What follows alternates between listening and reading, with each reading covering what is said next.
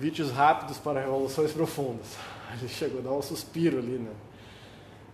Um, aconteceu uma situação aqui antes da aula que me lembrou de uma, uma frase.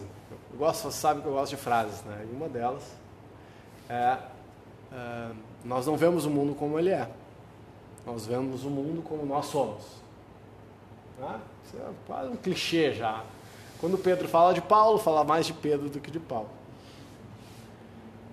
Então, falei sobre isso há pouco tempo. Né? Essa decodificação neurológica, neuroquímica, que se dá dentro de nós, de tudo que acontece à nossa volta. Essa semana apareceu aí um artigo mostrando que, pela, que, conseguiram fotografar pela primeira vez, de, em alta qualidade, a luz em forma de partícula, em forma de onda. Que toda a luz, né, uma onda, uma vibração energética, mas também é, é, sofre com as leis newtonianas, física clássica. O que isso tem a ver né, com o que eu estou falando? Imagina que você vive no passado. Começa assim. Nós vivemos no passado. Por quê? Do que eu estou dizendo, o que vocês estão ouvindo, há uma distância x e uma velocidade y de decodificação daquilo que vocês estão ouvindo e vendo. Então, até que isso seja uh, traduzido pelo cérebro, passaram alguns milissegundos. Então, tudo o que você faz tá, e, toda a interação que você tem sempre está um pouquinho atrás daquilo que realmente está acontecendo. Então, quantas vezes no nosso dia nós não tomamos decisões, ah lá no rápido e devagar, rápidas, baseadas em criações ilusórias. Várias vezes.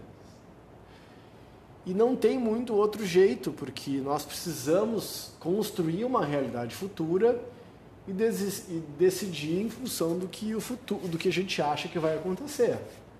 Você não vai. Ah, ninguém entra, ninguém casa para terminar, né? A gente casa porque acha que vai dar. Porque se você acha que vai terminar, você não casa. É simples assim. Isso vale para qualquer coisa. Ah, eu vou viajar aqui, mas acho que vai dar errado.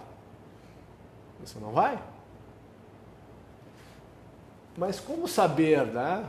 Essa é a pergunta da Liciguita. Como que eu vou saber? Vai saber fazendo. Eu fiz uma aula há muitos anos atrás com um dos grandes caras da economia liberal, da economia austríaca, chamado Biratão Iório, num MBA de economia que eu fiz. E ele trouxe uma definição da, de vida e de economia muito legal. Então, que economia é como a música, uma música que está sendo composta do zero a cada instante pelo andamento, pelo ritmo e pela melodia, você pode depreender com até certa precisão o que, que vai acontecer depois. Não é? O advogado trabalha assim também.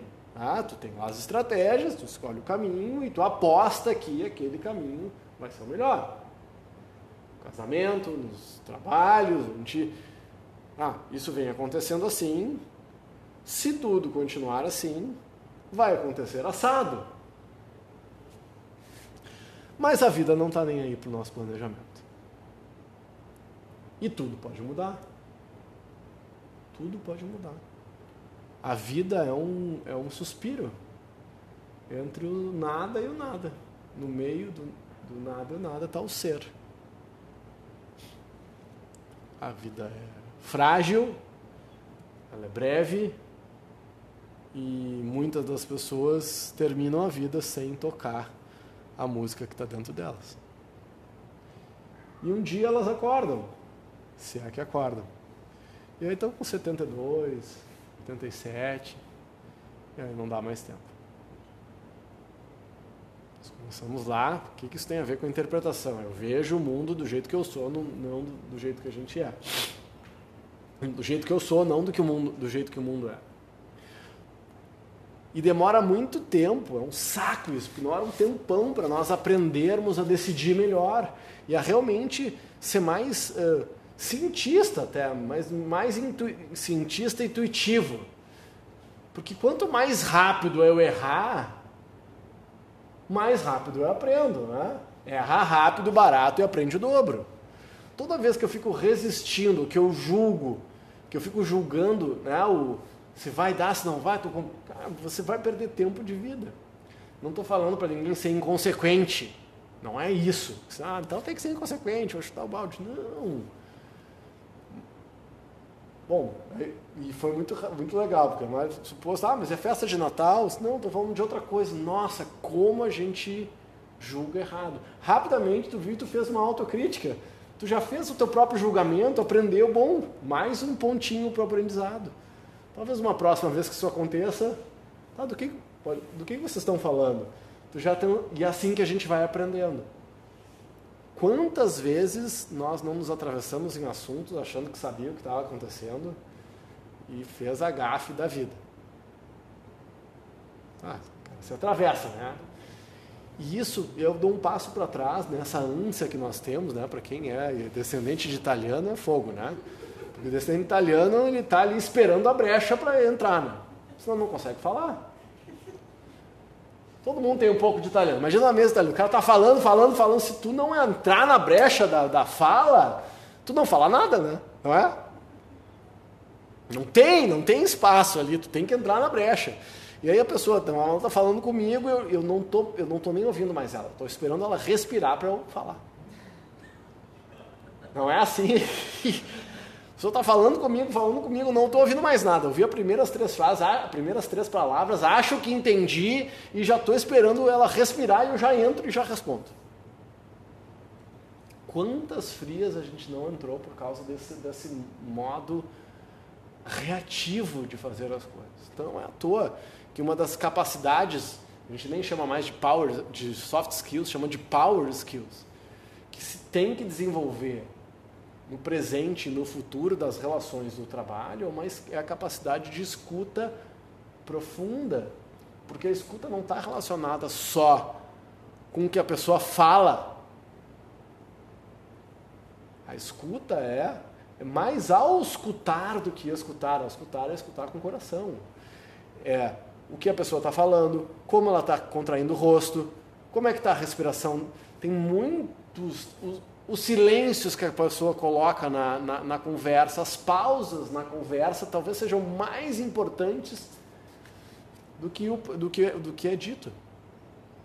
Então, a gente está sempre decidindo errado porque a gente parte do porque a gente é, é normal achar sei lá, que o, achei isso é inconsciente, que o outro vai pensar do jeito que eu penso, né, e que ele está sentindo do jeito que eu sinto.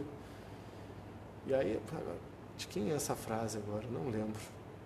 Depois eu resgato, né? Então, praticar a gentileza de ouvir é muito importante.